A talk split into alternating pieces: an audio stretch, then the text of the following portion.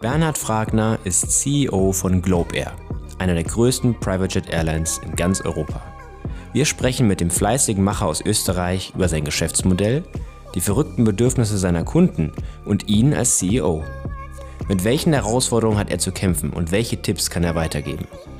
Erfahrt jetzt, warum 9-11 der Startschuss für Globe Air wurde, was die goldene Banane im Flugverkehr ist und warum er als Besitzer einer Private Jet Airline mit Ryanair fliegt. Das wird ein richtig starker Podcast. Bleibt auf jeden Fall dran. Es lohnt sich.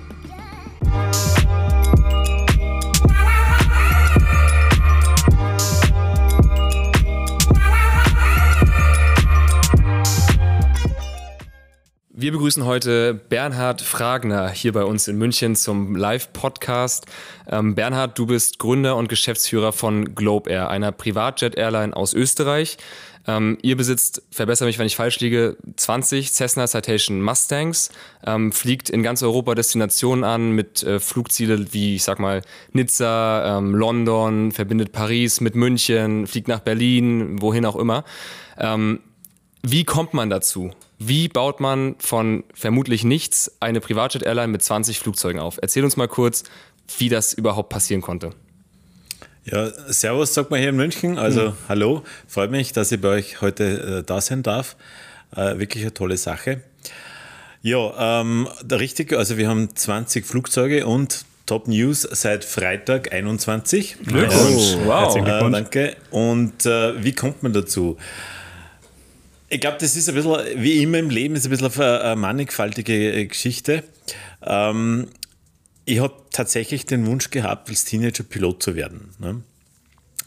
Und äh, irgendwie war das so, mein Vater, glaube ich, war sehr dominant und hat gesagt, das ist äh, äh, kein ordentlicher Beruf. Ingenieure braucht das Land und solange ich zahle, äh, bestimme ich, was du tust. Und so war es dann auch. Also habe das eigentlich aus den Augen verloren, äh, gesagt, das, das, wird nichts, das geht nicht. Und äh, bin dann eben den, den die Aufforderung meines Vaters gefolgt und habe ein technisches Studium abgeschlossen, Maschinenbau und Elektrotechnik. Habe aber tatsächlich dann äh, meine Liebe äh, eigentlich zur Technik entdeckt und habe mir einen Riesenspaß gemacht und war eine tolle Sache. Und äh, ich war ähm, sehr ähm, IT-affin, also ich habe seit achten Lebensjahr äh, Computer programmiert. Das war sowas, ich habe mir damals unheimlich gewünscht, also ich glaube, das war der größte Wunsch meines Lebens, einen Commodore 64 zu haben, äh, weil das war die Spielkonsole quasi damals in den, in den 80ern. Und äh, ja, ich habe sie nicht bekommen. Mein Vater hat gesagt, zum Spielen ist das zu teuer und bringt nichts. Aber er hat dann irgendwie gesehen, doch, also Computer muss her und hat mir ähm, einen äh, Commodore äh, äh, PC gekauft. Ja. Ich war totunglücklich, habe aber begonnen dann zum Programmieren, massiv. Äh, ich erzähle das deswegen, weil bei mir spielt IT und Software heute auch im Unternehmen eine massive Rolle. Also, also ich bin äh, wirklich äh, von, von der Unterstützung und Digitalisierung schwerst überzeugt. Naja, und habe dann programmiert bis zum 16. Lebensjahr wie ein Ära und war eigentlich vorgezeichnet, dass ich Softwareingenieur werde, war aber dann irgendwie anders, äh, aus welchen Gründen auch immer, also mannigfaltig. Naja, und dann habe ich meinen allerersten Job gehabt, ähm, nach der Uni quasi. Die haben damals gesucht einen Techniker mit Softwarekenntnissen ja, und mit Programmierkenntnissen, weil die haben damals ein Anlagenbausoftware entwickelt, global, war sogar da aus München, äh, war da der AutoCAD, war also die Europaniederlassung.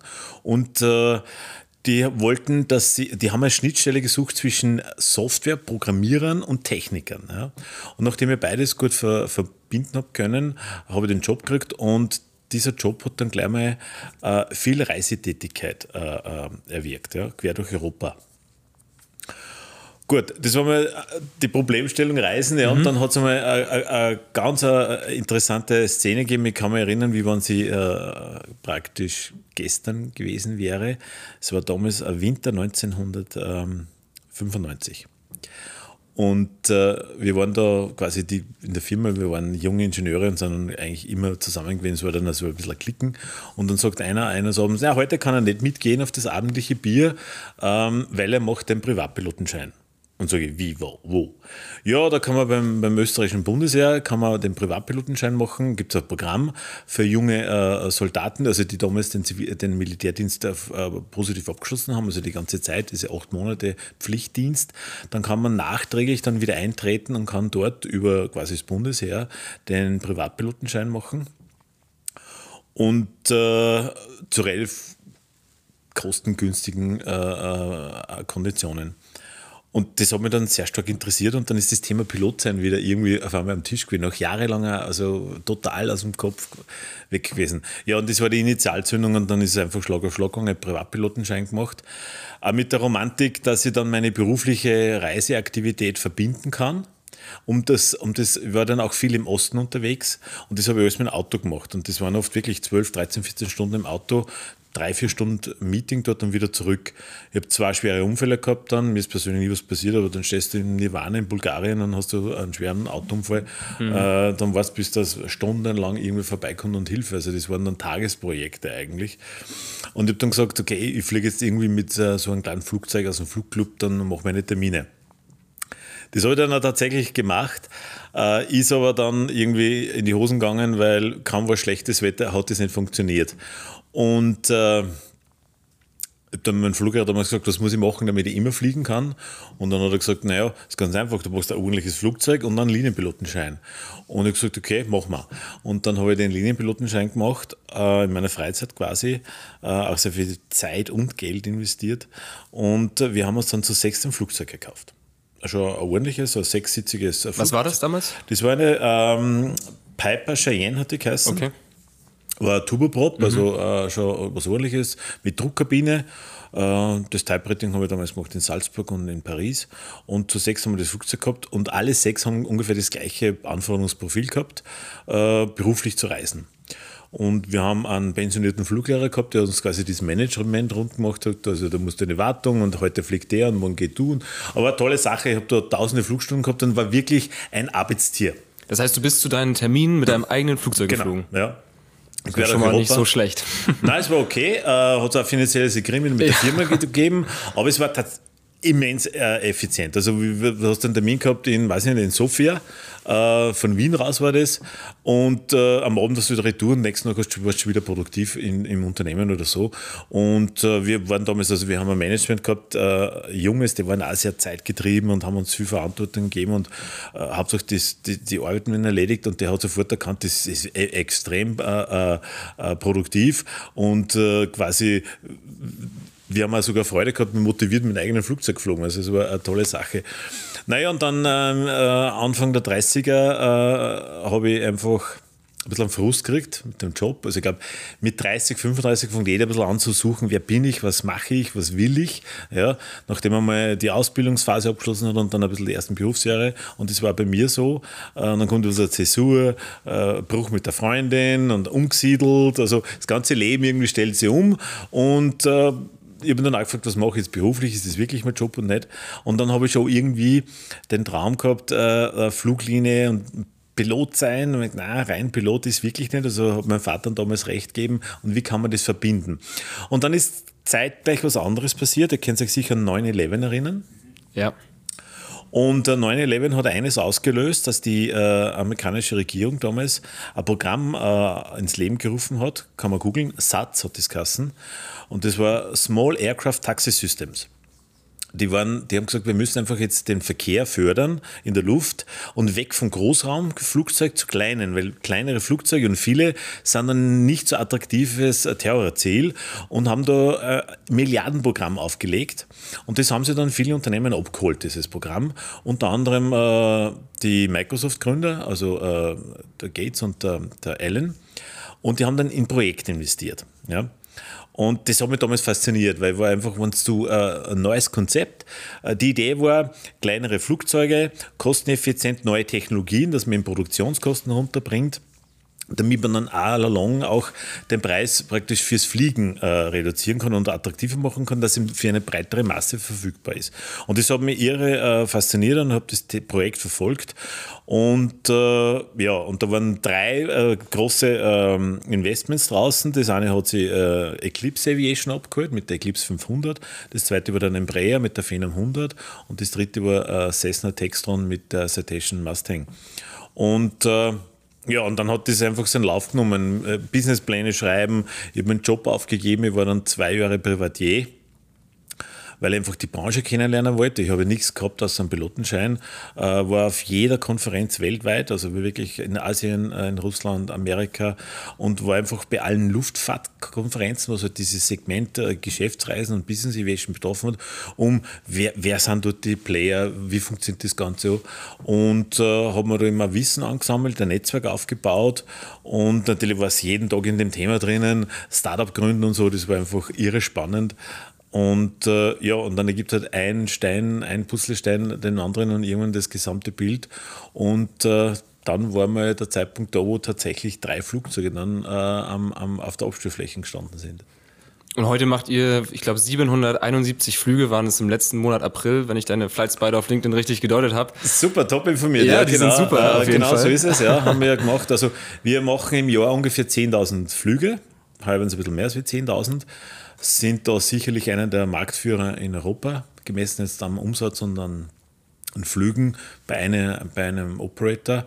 Und mit 21 Flugzeugen sind wir mittlerweile in Europa, glaube ich, unter die Top 5, die mehr mhm. als wie 10 Flugzeuge haben. Was hat noch mehr? Air Hamburg hat auf jeden Fall mehr, glaube ich. NetJets Air Hamburg, genau. Okay. Und Tag Aviation ja. sind dann die anderen ja. Player.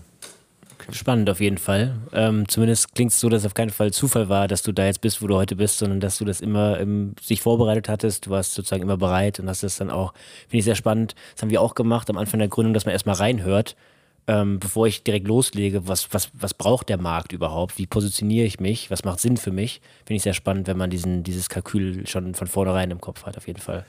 Ja, aber ich kann vielleicht all, äh, ein ganz wichtiges Learning habe ich gehabt äh, ich bin nach meinem Abitur nach Wien ähm, und auf die Uni und das fängt dann im Oktober an und habe dann bis Weihnachten nichts verstanden. Also nichts, absolut nichts. Ich war da bei den Vorlesungen und ich habe nicht mehr gewusst, was geht so. Also war viel Mathematik und Technik. War eigentlich nicht so schlecht, aber ich habe keine Ahnung gehabt. Ja. Und dann war irgendwie so, ähm, äh, ich kann das jetzt nicht aufhören. Also irgendwie meine Eltern haben mich da hingeschickt, ich muss liefern, habe aber nicht gewusst, wie soll ich liefern. Also wie geht das oder wie komme ich da jemals rein? Und das war für mich ganz eine, also eine herausfordernde Zeit. Und ich bin dann aber irgendwie zum Schluss gekommen, mir bleibt jetzt nichts anderes übrig und ich muss mir da Stück für Stück reinfinden. Und da habe ich irgendwie das Konzept entdeckt, egal wie groß das Projekt ist, fang einfach mit dem ersten kleinen Schritt an. Und so habe ich es damals halt gemacht. Ich habe mir Bücher gekauft und habe mich halt wirklich hingesetzt und Zeit investiert. Ich bin ein großer Fan von der Theorie, je mehr Zeit du in irgendwas investierst, desto besser wirst du zwangsläufig. Ja? Und wenn wenn du in der Woche zehn Stunden mehr arbeitest als wer andere, dann bist du zehn Stunden besser. Und in der zweiten Woche bist du 20 Stunden besser. Ne?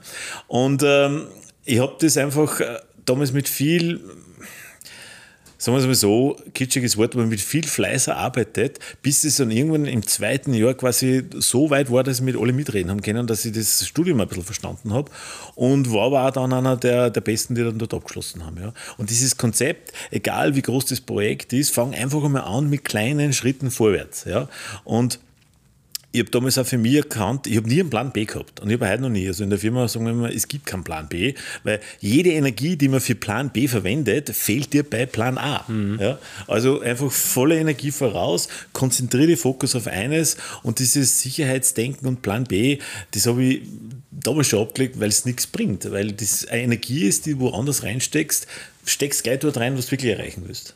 Das ist ein mutiges Statement, aber finde ich gut. Hat bis jetzt funktioniert. Sehr gut. Ja, ja. Toi, toi, toi, ja. Der Erfolg gibt dir recht.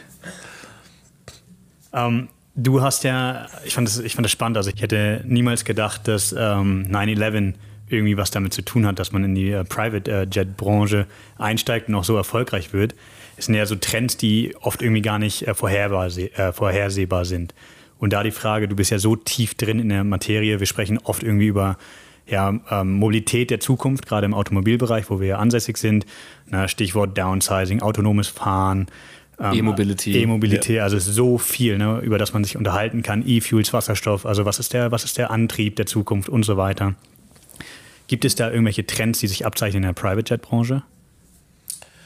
Also ich persönlich äh, sehe zwei Trends. Also ich habe es jetzt schon gemerkt, ich bin ein Tech-Geek, also daher äh, beschäftige mich schon, also beschäftige mich immer schon mit, mit, mit was kommt und was, wie verändert sich die Welt. Das fasziniert mich einfach. Und ich glaube, wenn du immer vorhin dabei bleibst, dann wirst du auch nie etwas verschlafen. Ja? Weil ich habe einige gesehen, wo, wo, du dann nicht am Puls der Zeit bist und dann baut sich ein Gap auf und irgendwann wird es wirklich schwierig, dass man wieder aufholt mhm. quasi. Und bei uns, äh, sagen wir, in der, in der Luftfahrt und in der Private Aviation äh, sehe ich zwei Themen, äh, also große Themenblöcke. Das eine ist äh, jedenfalls, dass wir von der Dekarbonisierung sprechen. Also das ist nicht nur ein Schlagwort, das findet auch statt. Also wir arbeiten gerade mit einem Projekt, kann ich auch gerade sagen, weil es gerade ganz frisch ist und wir Agreement äh, getroffen haben. Wir sind einer der, der ersten und wenigen, die mit RPP äh, unsere Flotte ausschließlich mit ähm, Sustainable Aviation Fuel betreiben werden. Äh, RPP war da ganz vorne, also die betreiben das Thema schon seit Jahren, kennen das Team in London, hochspannend und die, die haben sich das auch als Mission äh, zum Ziel gesetzt und äh, haben mit uns schon seit zwei, drei Jahren über das Thema gesprochen. Jetzt sind die so weit, dass sie die Produktion und die Distributionswege auf die Schiene bringen, dass wir, ich würde mal sagen, in zwei, drei Monaten in Europa mit diesem Treibstoff ähm, quasi unsere Flugzeuge betreiben können. Die technischen Abklärungen und Bewilligungen sind alle da, also da gibt es kein großes Umrüsten. Also, und dieses Dekarbonisierungsthema wird stattfinden. Ich glaube aber, man muss das als Unternehmen oder wenn man ein bisschen Verantwortung trägt für die Zukunft, äh, wirklich, also nicht nur den Treibstoff ersetzen, ja, weil das macht wer andere und dann sind wir grün und das passt alles, sondern wirklich, also wir haben es Papier im Cockpit komplett abgeschafft. Wir haben gesagt, wir wollen unsere Firmenflotte umstellen auf Elektroautos Stück für Stück. Äh, wir reduzieren den Papierverbrauch und und und. Also immer diese kleinen Schritte. Äh, bei uns wird viel Essen äh, mitgebracht in die Firma. gesagt, wir haben eine eigene Küche, aber es gibt kein Plastik mehr und so. Also dass man wirklich das lebt, nicht nur daheim oder, und, und, sondern wirklich als Gesamtes man das lebt und das mehr und mehr, das ist ja nicht der Schalter, den man auf einmal umlegt, sondern das sind die kleinen Schritte, die man dann überall einbaut.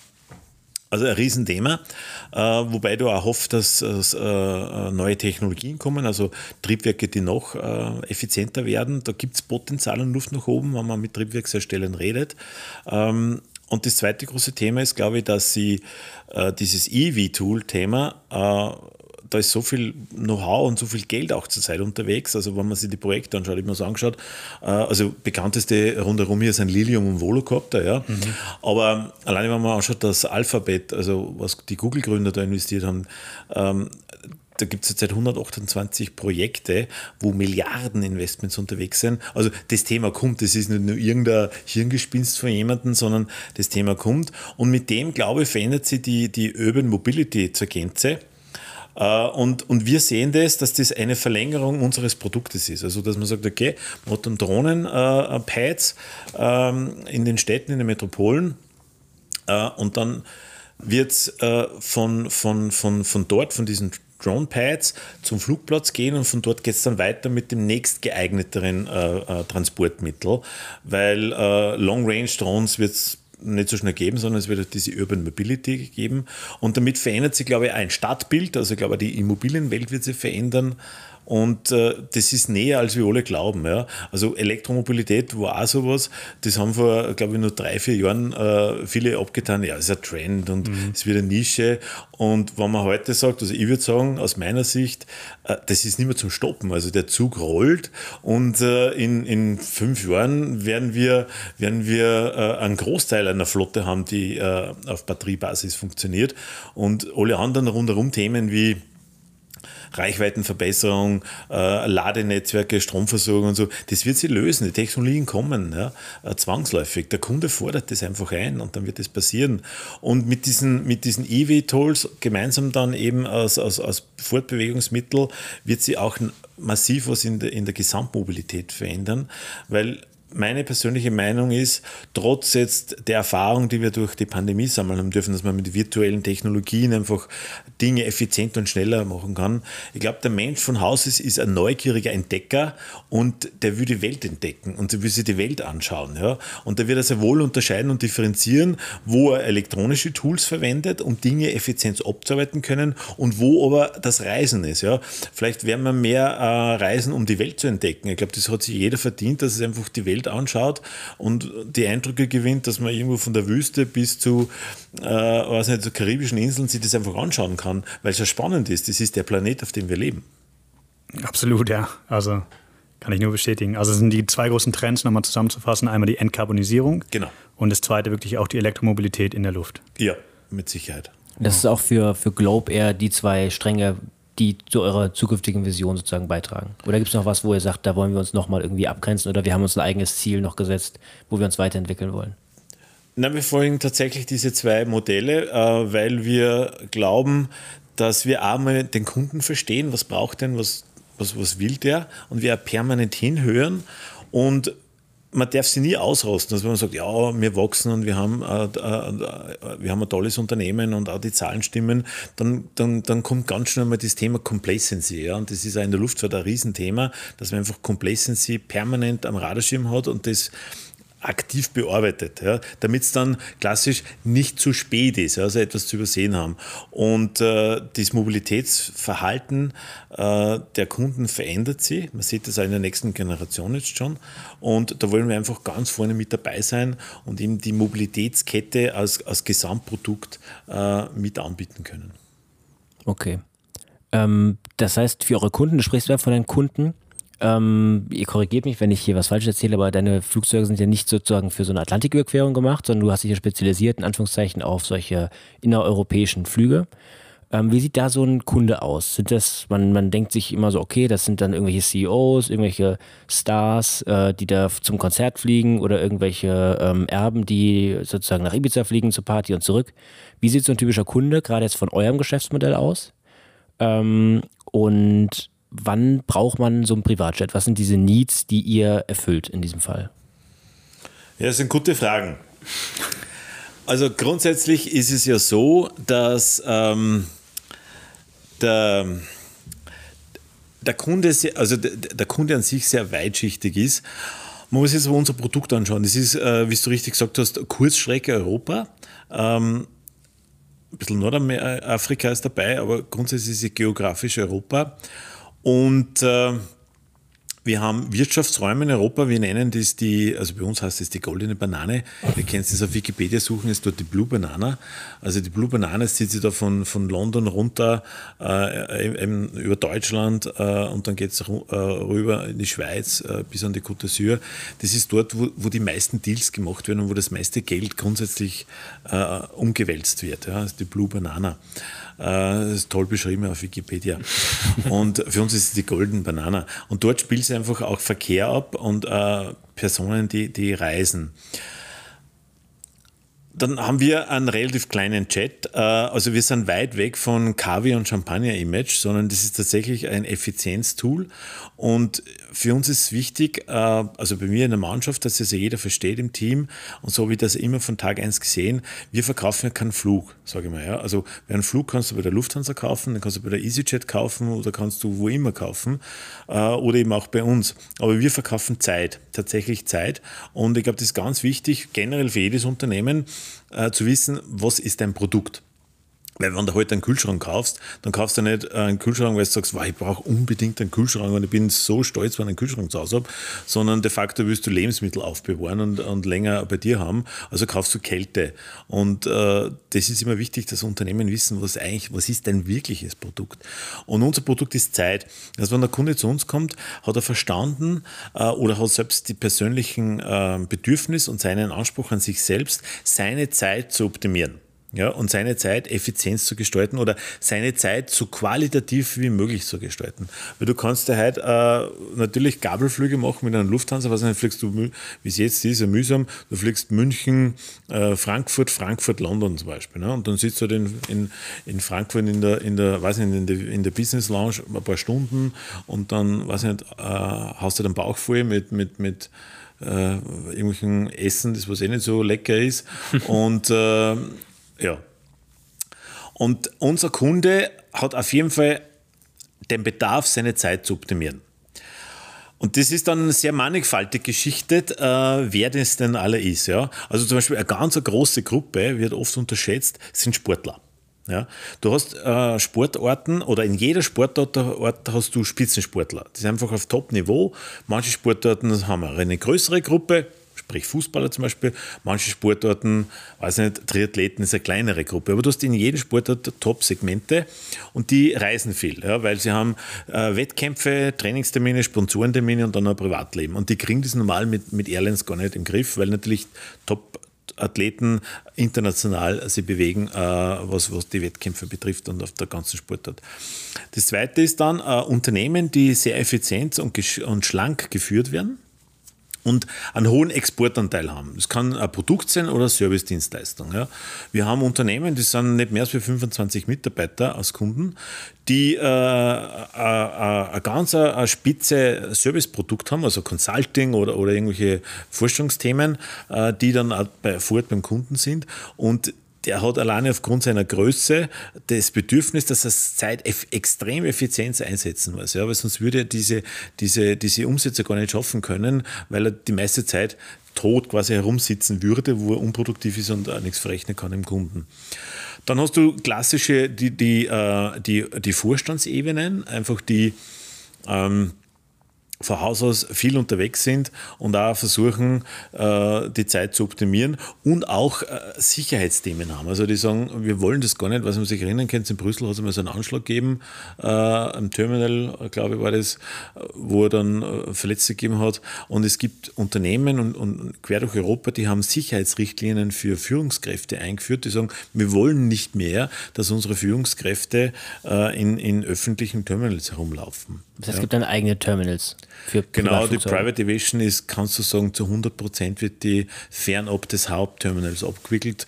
Gibt es meines Wissens nach, und ich habe es viele schon gesehen, ähm, immer eigene Eingänge, eigene Gebäude zum Teil auch. Ja. Also wenn man sich da zum Beispiel München anschaut, die haben ein eigenes äh, Gattas, das ist ein Generation Terminal. Weil teilweise gibt es ja sogar eigene Flughäfen mittlerweile schon. Also Ganz wenn man genau. große Metropolen hat wie London zum Beispiel, was gibt es da? Genau. Farnborough, Biggin Hill, also gibt es ja wirklich Flughäfen, die quasi nur für die General Aviation genau. ausgelegt sind. Oder schau da, Paris, Le Bourget ist Beispiel. definitiv nur Business Aviation und wir dürfen gar nicht in Orly oder in Charles de Gaulle landen. Ja. Also äh, wird fernab äh, äh, abgewickelt und das kannst du dort sehr effizient gestalten. Also durchwegs kann man sagen, ein Kunde, wenn er äh, am Flugplatz eintrifft, der ist nicht mehr als wie 15 Minuten direkt mit dem Flugplatz betraut und dann ist er schon im Flugzeug. Ja. Ach so krass, so schnell ja, dann doch. Geht so schnell und das ist ja das, was er sich kauft, quasi die Zeit, äh, weil der, der, verbringt überhaupt keine Zeit am Flugplatz. Ja. Und äh, wir haben dann gesehen, dass du wenn das, ich kriege immer oft die Frage, ist es der, der, der Leisure-Kunde oder ist es der Business-Kunde? Und das kann man eigentlich so nicht beantworten.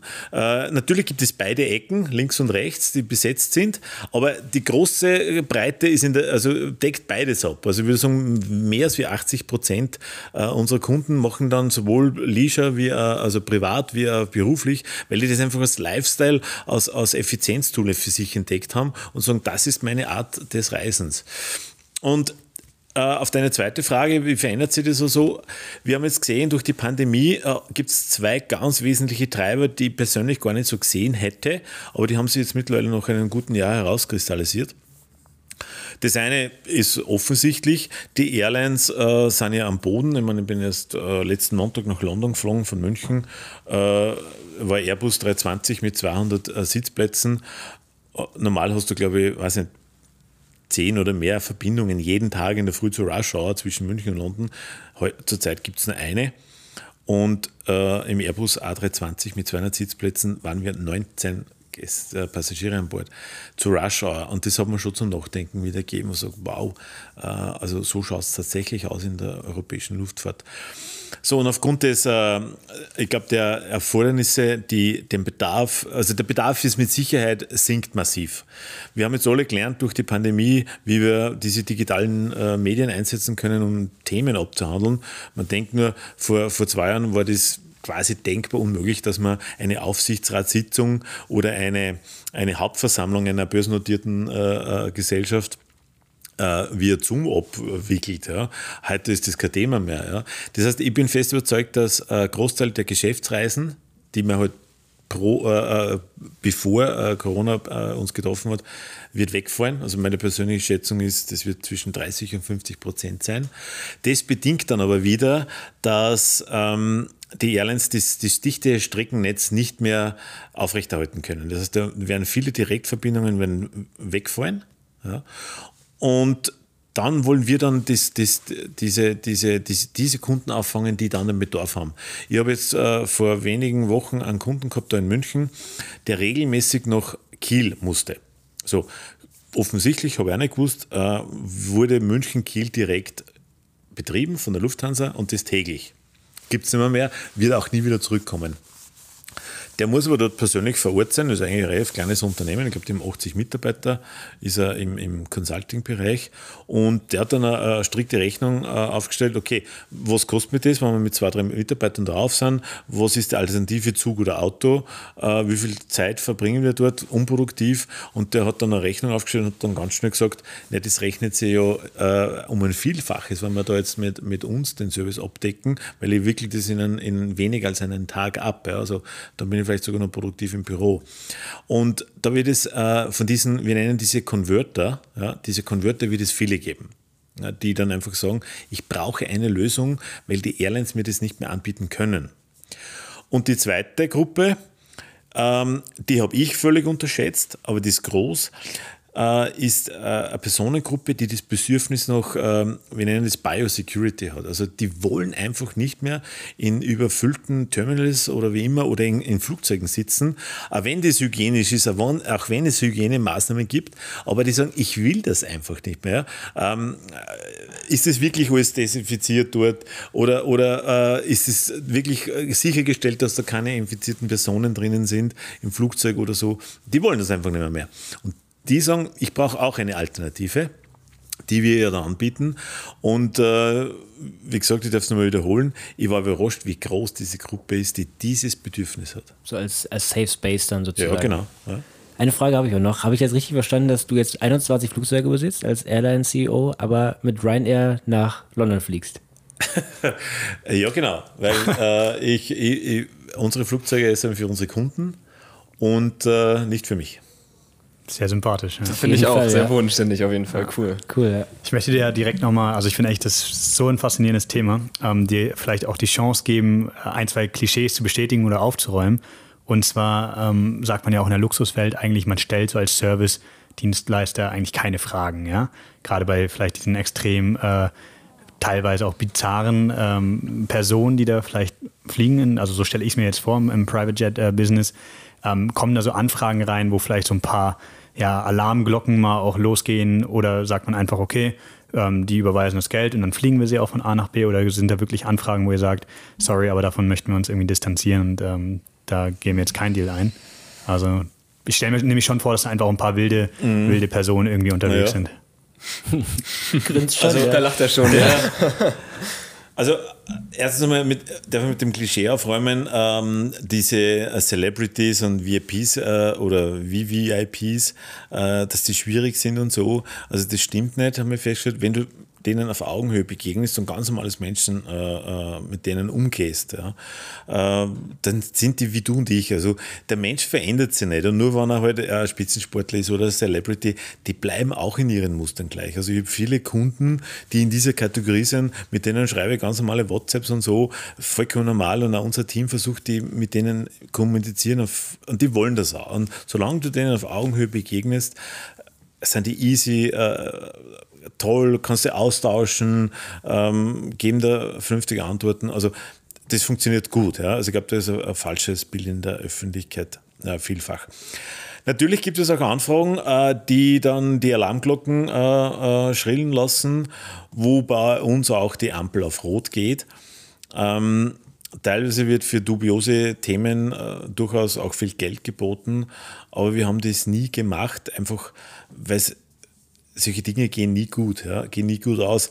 So einen einmal Lucky Shot an den glaube ich nicht, ja, mhm. sondern äh, stetige Arbeit äh, bringt einen zum Erfolg und diese Themen braucht man nicht, glaube ich. Ja. Was sind das denn, also sind das dann Anfragen, was Bestimmtes zu transportieren? Ja, oder? genau, das, also man, kommt, man hat das Thema natürlich oft, äh Geldtransporte sind also ein Thema äh, oder, oder eben andere äh, Substanzen. Dinge, Substanzen, ja.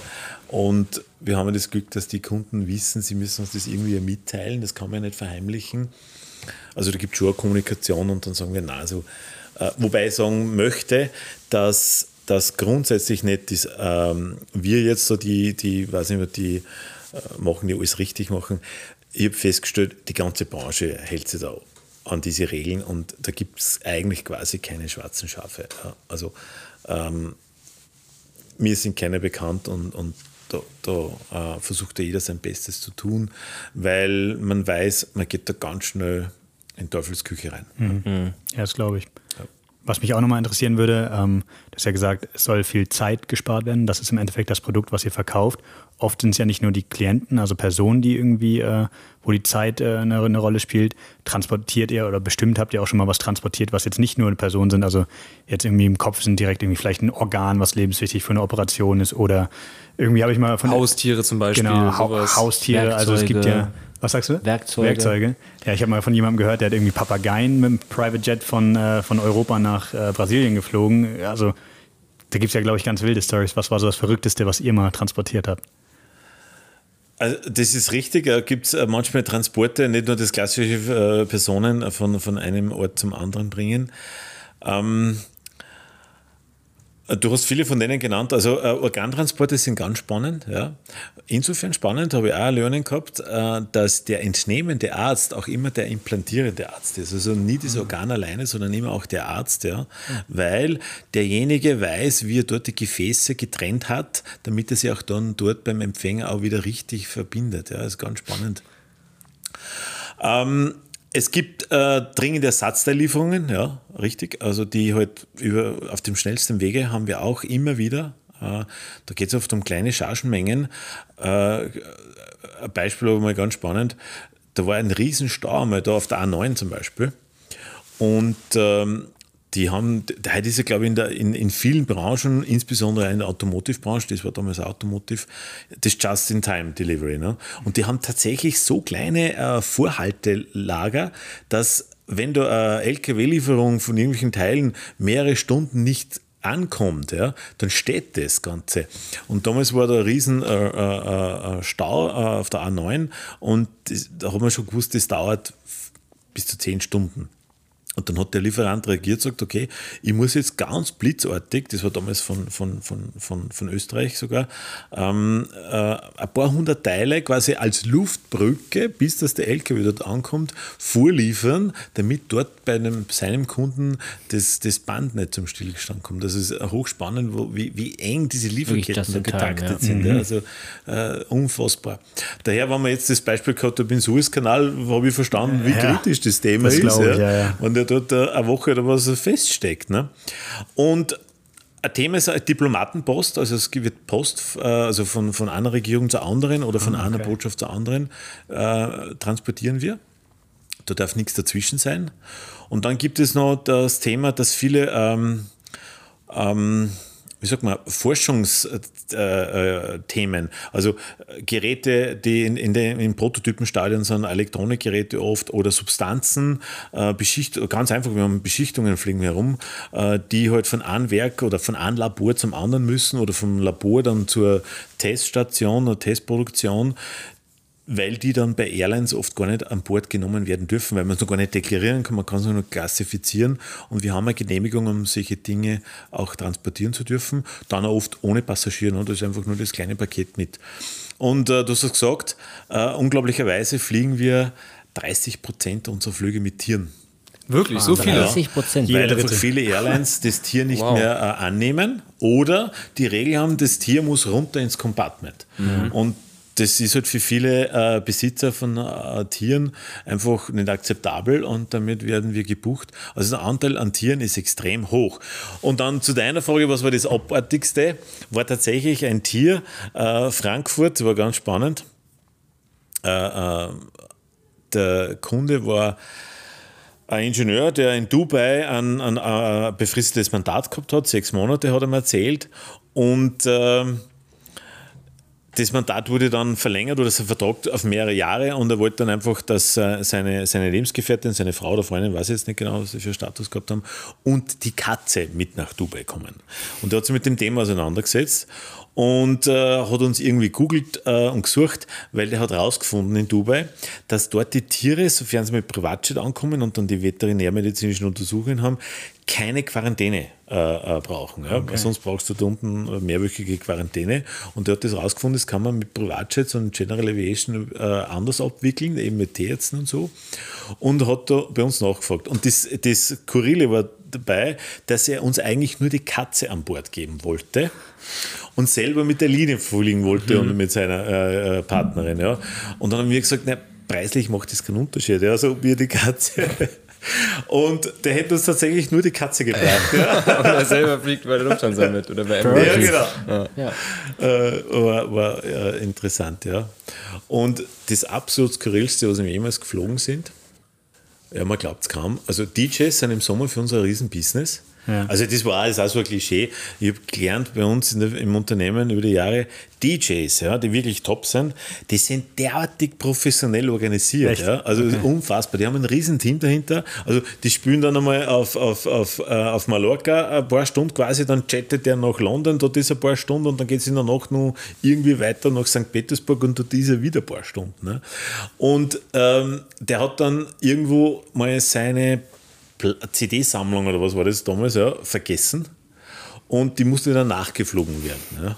Geil. Weil sonst kann er dort jetzt nicht sein, sein Gig machen. Ja, ja sehr gut. Ey. Also es ist tatsächlich nicht nur, nicht nur USB-Stick äh, rein und dann nee, Play, sondern es ja, ist noch richtig Handwerk. Spannend. Das heißt, bei euch im Kühlschrank findet man dann neben äh, den Flaschen Wein und Wasser dann auch Hundefutter, Katzenfutter, weil das ja mit 30 Prozent für die Tiere dass da auch alles Ja, wir haben uns da riesen, ja stimmt, ja, ein riesen Haar ange, äh, angeeignet, weil jedes Land dann andere Einreisebestimmungen hat, wie, was, wo und mit veterinärmedizinischen Untersuchungen. Okay.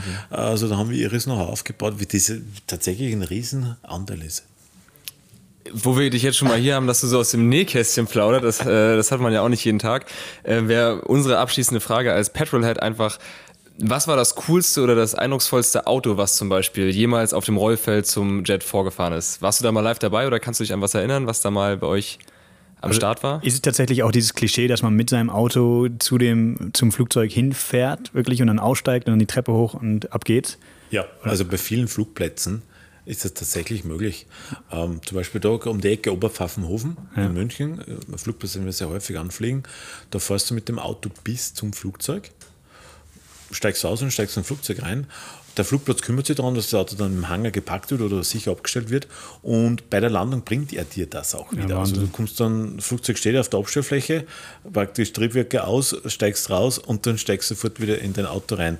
Das skurrilste Auto, äh, ich bin jetzt äh, nicht so Autoexperte, aber damals hat mich das dann auch interessiert, war von einem Kunden, ein Pagani. Ja, bis oh, du den gar nicht gewusst hast. Nicht schlecht. Äh, war ein Pagani, ja, mit dem der vorgefahren ist.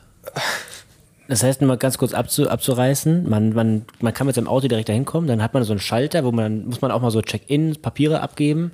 Oder kann man direkt aufs Rollfeld? Nein, direkt rausgeben, weil die ganze Papierarbeit, die dort und da ja erforderlich ist, richtig, ja, äh, die wird bei uns im Vorfeld abgewickelt, also mit E-Mail und, und so weiter und so fort. Also ich kann direkt durchfahren, ja, einmal ja. winken, dann mhm. zeige ich mein Perso, steige das Flugzeug ein und das war's. Ja, Genauso geht es. Mit deinem Pagani. Mit deinem Pagani. Genau. Oder zum Beispiel, wenn du sagst, äh, nehmen wir mal das Beispiel Oberpfaffenhofen her äh, und du würdest jetzt nach England reisen, also was kein Schengen-Land ist, dann organisieren wir den Grenzbeamten, also der wartet dann beim Flugzeug. Das heißt, du kommst mit deinem Pagani daher, steigst aus, dann machst du kurz die Grenzkontrolle direkt beim Einstieg und steigst ein und bist weg. Und damit hast du auch dieses quasi dieses Schengen-Erfordernis, dass du eine Grenzkontrolle passieren musst, auch erledigt. Sehr cool. Das ist auf jeden Fall sehr cool. Ich träume gerade so ein bisschen, aber ja, ich mache ja. erstmal weiter. Ähm, ihr habt ja dann logischerweise auch andere Anforderungen als jetzt eine normale Airline, logischerweise, als irgendeine Ryanair Airline ihre Mitarbeiter sucht. Ähm, du bist sehr technologisch getrieben, ähm, du hast sehr hohe Ansprüche. Wie schwer ist es oder ist es vielleicht gar nicht so schwer, da das passende Personal zu finden? Weil es bringt nichts, wenn du jetzt hier erzählst, für uns ist das mega wichtig und das würdest dann das Personal nicht finden, das das dann umsetzen kann im Endeffekt. Ist das ein Riesenbaustein auch oder überschätzt? Ja, du triffst jetzt da oder du hältst die, die, deinen Finger in eine, eine, eine tiefe, offene Wunde. Sehr gut. Also ähm, Mitarbeitersuche wurde die letzten Jahre tatsächlich schwierig. Also man sagt Fachkräftemangel und also ich kann nur bestätigen, den, den hatten wir und haben wir noch immer. Ähm, wenn du äh, ein Unternehmen hast, bist du bemüht, dass du hocheffizient bist. Und hocheffizient bist nur mit Top-Mitarbeitern, die in ihren Bereichen, egal wo, jetzt, ob das jetzt der Techniker ist, ob das Marketing ist oder so, wirklich äh, top-notch sind und äh, abliefern, also High-Performer sind. Und da sind wir dünn gesät in, in Europa leider. Ähm, also bei mir, wenn ich sage, mein Job seit einigen Jahren ist eigentlich nur mehr das Personalthema. Also ich kümmere mich darum, äh, oder ich sehe das als meine Hauptaufgabe, dass ich die besten Leute für unser Team finde und suche und dass ich da aktivst in dem Prozess drinnen bin. Und ich würde sagen, einen Großteil meiner Zeit, wenn nicht die Hälfte meiner Zeit, verbringe ich mit Teamentwicklung, wenn man das so in Summe äh, da mit reinpackt. Äh, und ich glaube, ein Thema ist, dass wir als Luftfahrt an sich ganz schlecht am Radarschirm sind von vielen jugendlichen äh, äh, Menschen. Vor kurzem äh, mit dem Thomas Florkret, das ist der Gründer von, von VistaJet, ein tolles Unternehmen auch, und wir haben gesagt, wir müssen eigentlich die Privatjets zu den Kindern bringen. Also wirklich so quasi taktoffene Tür machen, von, von, von was nicht, Volksschulalter oder dann als Teenager, denen zeigen, dass es diese Welt gibt. Ja? Und dass da auch tolle Jobs gibt. Also nicht, nicht nur Pilot. Ja? Jeder glaubt immer, was ist Pilot. Ne? Da gibt es ja so viele andere Jobs rundherum, die es spannend machen. Ähm, und dass man, dass man, dass man quasi den, der jüngeren Generation das näher bringt, das Thema. Ja? Weil wenn du jetzt raus auf die Straße gehst und fragst, kennst du irgendwas über Private Aviation oder Business Aviation, wahrscheinlich 99,9 Prozent wird das gar nichts sagen. Also das Thema muss raus, muss, muss zu den jüngeren Leuten, damit dann der eine oder andere sagt, ja, da war mal was und das ist doch interessant. Ja?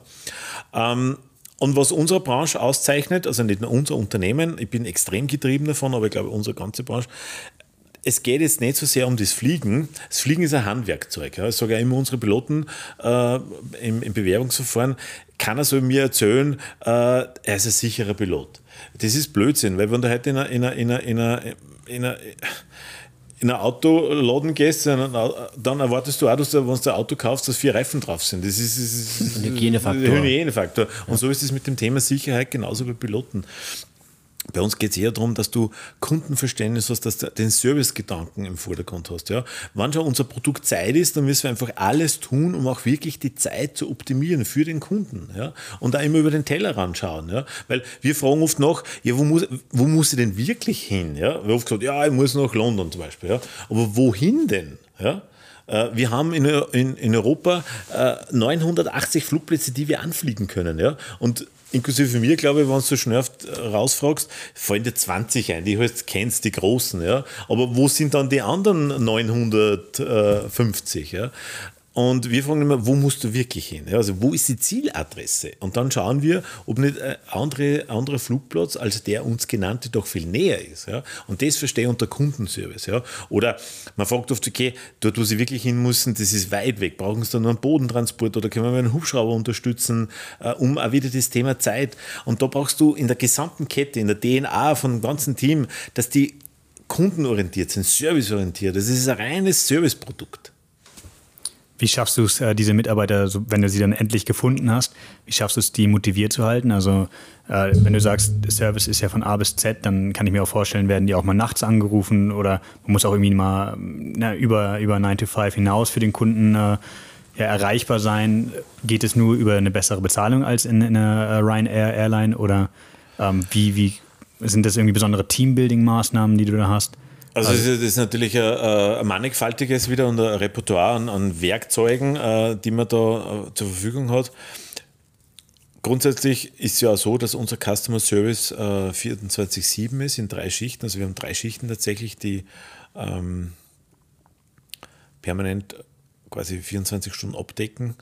Und bei uns im Customer Service Team ist es sogar so, dass ich sage, okay, äh, wir brauchen eine gewisse Anzahl Mitarbeiter, die die Schichten abdecken und wie ihr untereinander das einteilt, das ist euer Thema. Also wenn eine sagt, ich mache jetzt nur die Nacht einmal für die nächsten zwei Monate, dann macht er halt nur so.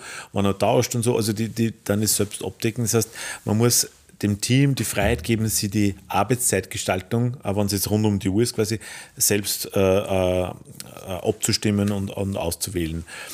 Dann, was wir machen, ist äh, intern wahnsinnig viel Kommunikation. Was läuft, was machen andere Abteilungen so? Wir haben äh, als allererster eigentlich in Europa, äh, waren wir Testkunde von Facebook für, okay. für das interne Werkzeug Workplace.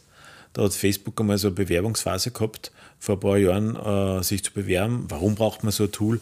Und quasi wir haben ein internes, funktioniert wie Facebook, nur dass es eben geschlossen ist, also nur fürs Unternehmen.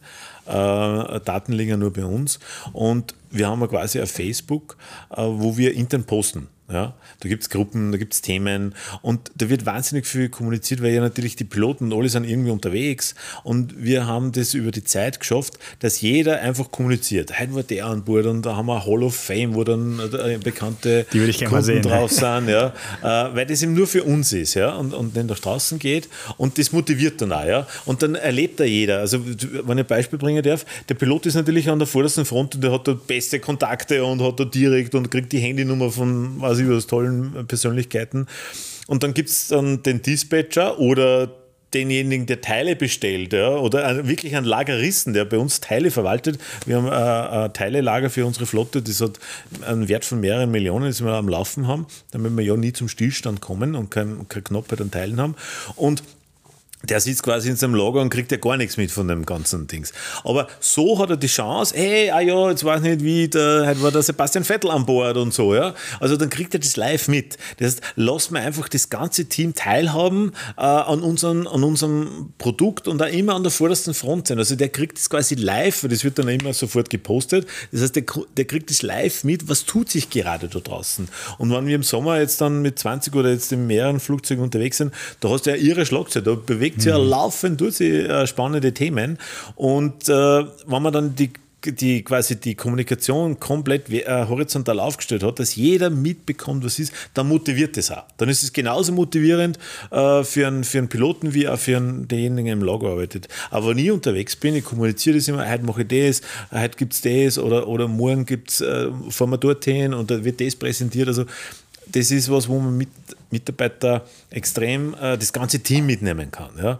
Und wo man dann also Dynamik entwickelt, wo jeder dann Spaß an dem Thema hat und sagt, ja, wir gemeinsam erreichen das. Also das gemeinsame Wir, das muss man immer im Vordergrund stellen und äh, ich bin ja kein großer Fan, Fan, von Hierarchien, sondern jeder hat seine Aufgabe und jeder soll einfach seinen Beitrag leisten, dass wir in Summe unser Ziel erreichen, dass der Kunde happy ist, weil er weiß, er hat bei uns qualitative Zeit gewonnen. Also ich kriege richtig Lust bei äh, Global zu arbeiten auf jeden Fall. Sag nicht, dass wir uns den abnimmst, den, den Robin.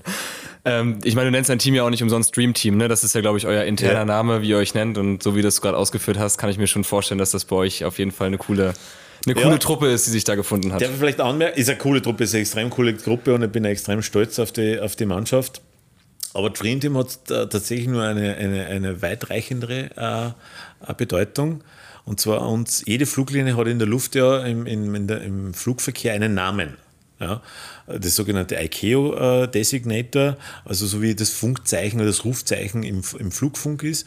Und jede Airline kann sich das aussuchen. Also Lufthansa zum Beispiel heißt Lufthansa, also eine große Überraschung. Wow. Easy, ja, EasyJet heißt Easy, ist schon ein bisschen cooler.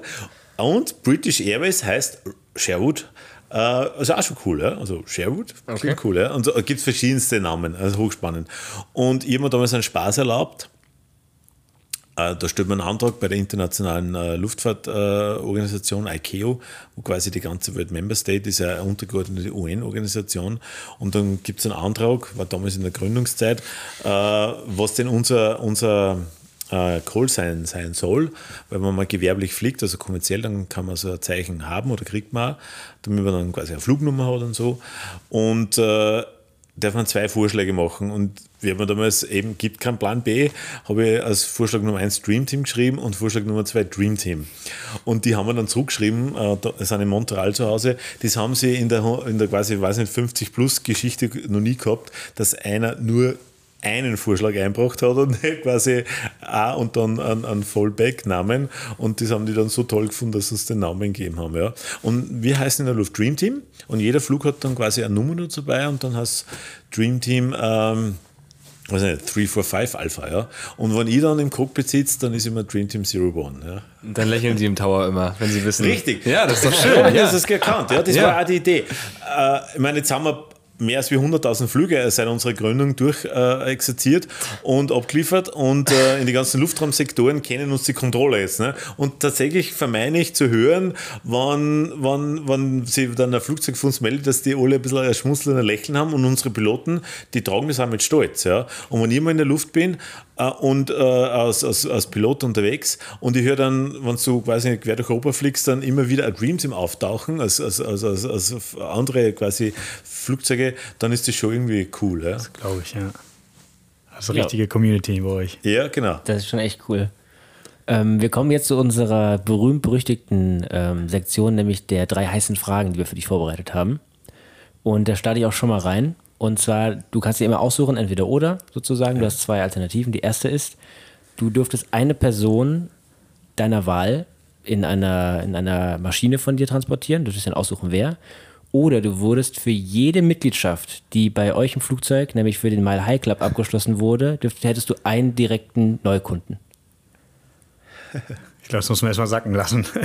Ja, tolle Sache. Der Mile High Club, oder was? Sicher. Also, ich habe tatsächlich den Wunsch, dass ich mal äh, den Barack Obama an Bord hätte und mit ihm quatschen könnte. Aber ja letztes Jahr da beim Felix Haas beim Bits and Pretzel und äh, ich habe leider nicht können. Ja. Äh, und Felix hat gesagt, schau vorbei, so ich den möchte unbedingt kennenlernen, weil mir einfach der als Person extrem taugt und den hätte ich gerne an Bord einmal. Ich habe mal das Vergnügen gehabt, den Richard Branson an Bord zu haben.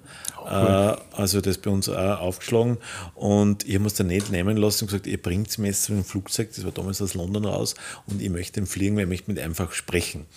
Und war dann auch cool, also wie er dann tatsächlich auftaucht ist und da war und ich habe dann lang mit ihm gesprochen, also dann, er ist nach Paris geflogen und hat sich dann in Paris, glaube ich, eine gute Stunde Zeit genommen zum Quatschen. Also wow. das ist dann schon spannend, äh, von, von so inspirierenden Personen dann einmal jetzt quasi wirklich zusammensitzen und ein bisschen sie austauschen. Das ist hoch, äh, hochspannend. Genau, also das wäre so, äh, den hätte ich gerne an Bord, dann würde mit dem mal quatschen. Nachvollziehbar auf jeden Fall. Mhm. Absolut. Ich mache weiter. Und zwar ähm, muss man als Zuhörer wissen, du hast eine riesen LinkedIn-Community auch dir aufgebaut. Mit knapp, glaube ich, 30.000 Vernetzungen oder Followern. Also es ist ja. schon wirklich sehr, sehr äh, beeindruckend. Jetzt ist die Frage, entweder müsstest du da wieder bei Null anfangen oder du dürftest nicht mehr selbst fliegen. Null anfangen. Ja, also das Fliegen kann dir keiner nehmen. Ne. Es ist so, ich habe jetzt äh, gut 8.500 Flugstunden selber, fliege quasi seit äh, boah, 20 Jahren. Und jedes Mal wieder, wenn ich drin sitze, ist es eine Riesenfreude. Und ich darf da ganz kurz sagen, warum. Weil ich habe das mal lange dahinter gefragt, was ist das eigentlich? Ist das das Fliegen oder was ist das eigentlich? Und für mich ist das von oben nach unten zu blicken und die Erde aus einer anderen Perspektive zu sehen. Ja, das ist so belohnend. Also, ob ich jetzt vorne drinnen sitze, macht nur den Unterschied, dass ich es selbst kontrollieren kann. Ja, also, ich steuere selbst, wo will ich dich hin und wo kann ich fliegen. Aber, aber wenn, ich, wenn ich Linie fliege und ich schaue runter, das ist irgendwie fast für mich äh, Trance- und, und Rauschzustand, weil es eine ganz andere Perspektive ist. Also gibt mir wahnsinnig viel einfach auf unseren Planeten anzuschauen. Das glaube ich. Ist man die auf der lifelong Bucketlist auch irgendwie das Ziel, mal ins Weltall zu fliegen, so als Touristenflug oder sowas? Ja, wäre wär, wär drauf oder ist sicher ein Thema total. Also ich habe jetzt wieder, gestern habe ich gerade wieder gesehen, äh, wie die sechs äh, Astronauten zurückgekehrt Deswegen sind. Deswegen komme ich drauf und die wird jetzt äh, ja auch mir und ja. Interviews und dann siehst du die Bilder, das ist schon richtig cool. Ja. Okay, Bernhard, ich äh, garantiere dir entweder die eine oder die andere Sache. Die erste ist, äh, ich verspreche dir quasi von jetzt an für Globe Air 100% Sicherheit, also kein Zwischenfall, auch nicht mal über die Landebahn rutschen, auch nicht irgendwas, ein, ein äh, Landing abbrechen oder sowas. Oder ich garantiere dir, dass eine mögliche Expansion, zum Beispiel nach Amerika oder wo auch immer ihr vielleicht mal hinschielen solltet, erfolgreich verläuft. Wofür entscheidest du dich? Expansion. Okay. Ja, absolut. Habt ihr da was äh, im Köcher noch? Also wo soll da die Reise hingehen? Vielleicht in 15, 20 Jahren? Ähm, naja, vielleicht gar nicht so lang, ja. Also tatsächlich ähm, habe ich noch immer den Drang, also ich glaube, wir sind ein Startup und wir sind ein kleines Unternehmen und wir müssen uns weiterentwickeln und weiterentwickeln. Äh, und das Thema Zeit ist mir ganz was Wichtiges. Also das Produkt zu erweitern mit Drohnen, ja, also wie mhm. wir am Anfang gesprochen haben, das, das steht bei mir ganz oben drauf. Und unser Modell in andere Regionen zu bringen, äh, ich glaube zum Beispiel so Nordamerika, der, der Osten, das wäre für mich so ein reizvolles Thema. Weil ich finde dort auch die Kultur und, und die Geografie sehr spannend. Äh, steht auf jeden Fall auf, auf der Liste, wo wir sagen, es ist nicht nur Vision, sondern da gibt es Pläne. Dann sind wir gespannt. More Absolut. to come. Absolut. Kommen wir zu unserem Neck Minute, der Moment, wo sich eines zum Positiven oder zum Negativen von jetzt auf gleich gedreht hat. Was ist dein persönlicher Neck Minute? Ich würde tatsächlich sagen, war es jetzt Corona. Ich habe am 13. März hat unser Kanzler bekannt gegeben, dass die Grenzen gesperrt sind. An dem Abend und in der Nacht habe ich mir zwei Zähne ausgebissen. Ja. Weil ich den, weil ich, also unabsichtlich in der Nacht einfach schlafen habe, also es gemerkt, wie das Gehirn rattert.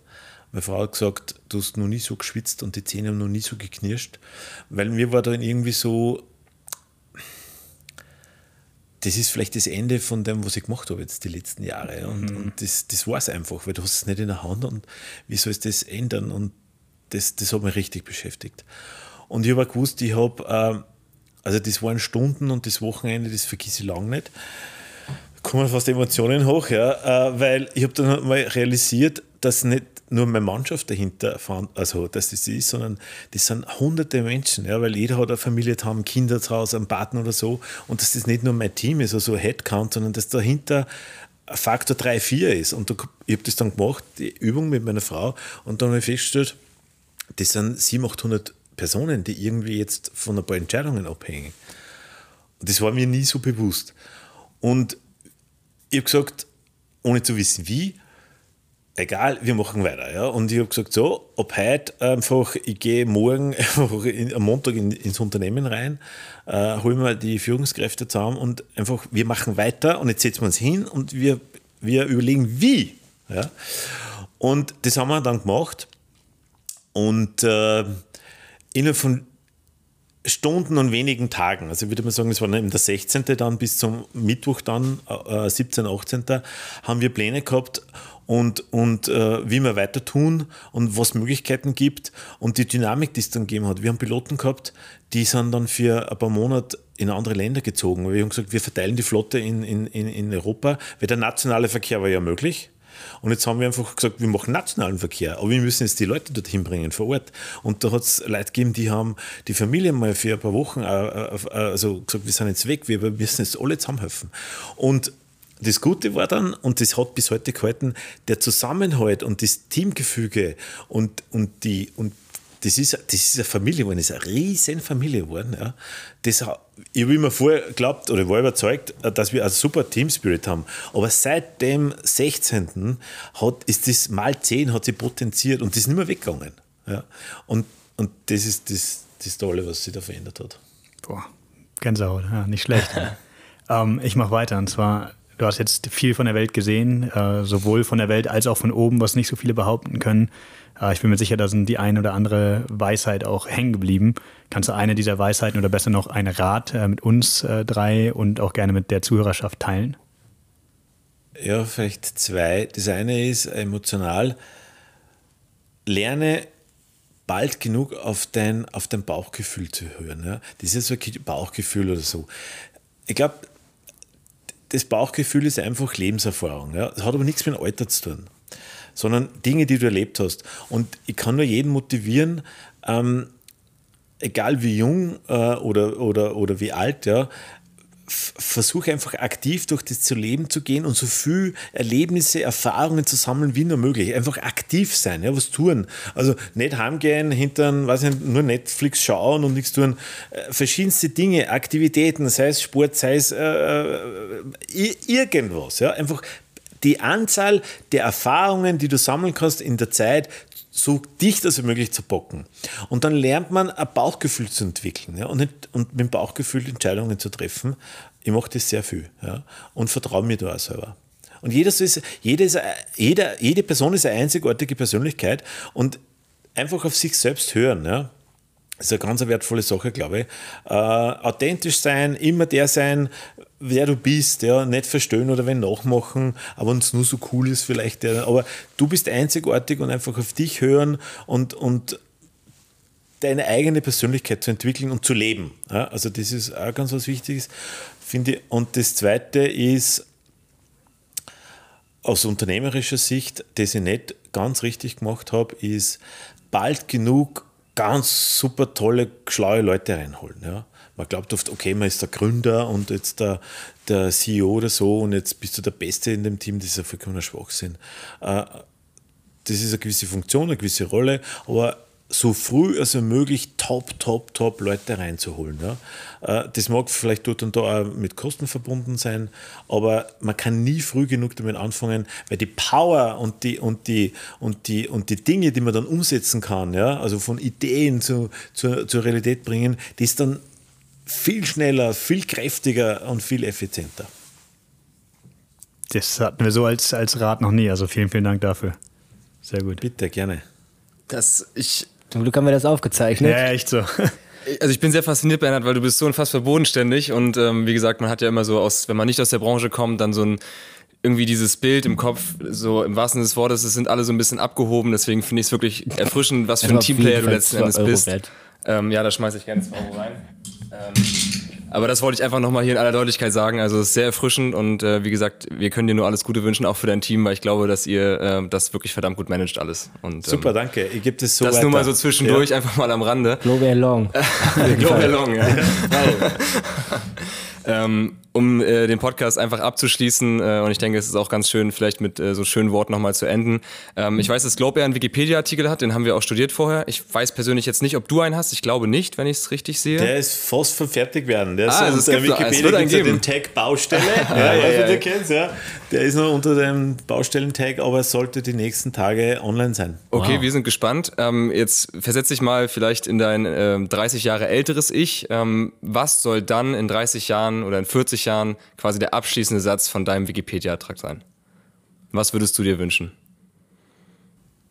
Also ich glaube, dass mein Umfeld, privates, wir, äh, das Team, ich verbringe viel Zeit mit meinem Team, einfach Spaß gehabt hat. ja, also es geht darum, dass man sagt, okay, das ist einer der größten Dinge, glaube ich, die man im Leben erreichen soll, äh, etwas zu suchen, an dem man Freude und Spaß hat. Und bei mir ist es so, dass ich jeden Tag, sage immer, wie geil ist das, was wir machen. Ja? Es gibt natürlich Tage, die nicht lustig sind und du hast negative Dinge zum Abhandeln und auch unangenehme Dinge. Die gehören dazu einfach. Aber unterm Strich muss man mhm. sagen, irgendwie, wie geil war das jetzt? Ja? Oder, oder wie toll ist das, was wir jetzt machen? Und ich möchte einfach, dass jeder sagt, das, was wir mit Bernhard gemeinsam gemacht haben oder das, was wir erlebt haben, das war richtig cool und geil. Dann übertrage ich das gerne mal auf den Podcast heute. Also vielen, vielen Dank, Bernhard, für die Insights in die Branche, in dein Leben, in, dein, in deinen Kopf, auch so ein bisschen auch als Manager, als Person. Sehr gerne. Ähm, es hat sehr viel Spaß gemacht. Wir würden uns freuen, wenn wir euren Weg oder deinen Weg weiter irgendwie begleiten können. Wir werden auf jeden Fall äh, hinschauen und drücken euch alle Daumen und wünschen euch alles Gute für die Zukunft. Super, danke. Absolut. Danke, Bitte dass du hier bei uns dabei warst. und äh, komm jederzeit gerne wieder.